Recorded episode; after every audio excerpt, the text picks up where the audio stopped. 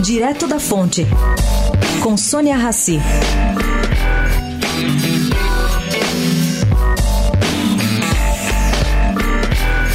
Para Delfim Neto, o episódio desastrado da tentativa de soltar Lula no último domingo foi extremamente triste. Um paradoxo das dificuldades que o Brasil vive.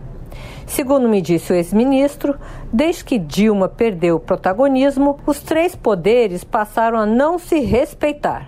Um invade o outro em tudo que é possível, criando situação da judicialização completa da atividade executiva em resposta a uma politização da justiça e agora assistimos à própria justiça contraditória.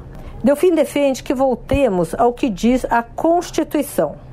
Ressalta que o Supremo Tribunal Federal não está cumprindo seu papel de poder moderador. Portanto, é necessário que haja um concílio depois da eleição, cada um voltando para sua caixinha e respeitando a Constituição. Afinal, segundo o ex-ministro, a nossa Constituição tem 250 artigos para não permitir interpretação. Sônia Raci, direto da fonte, para a Rádio Eldorado.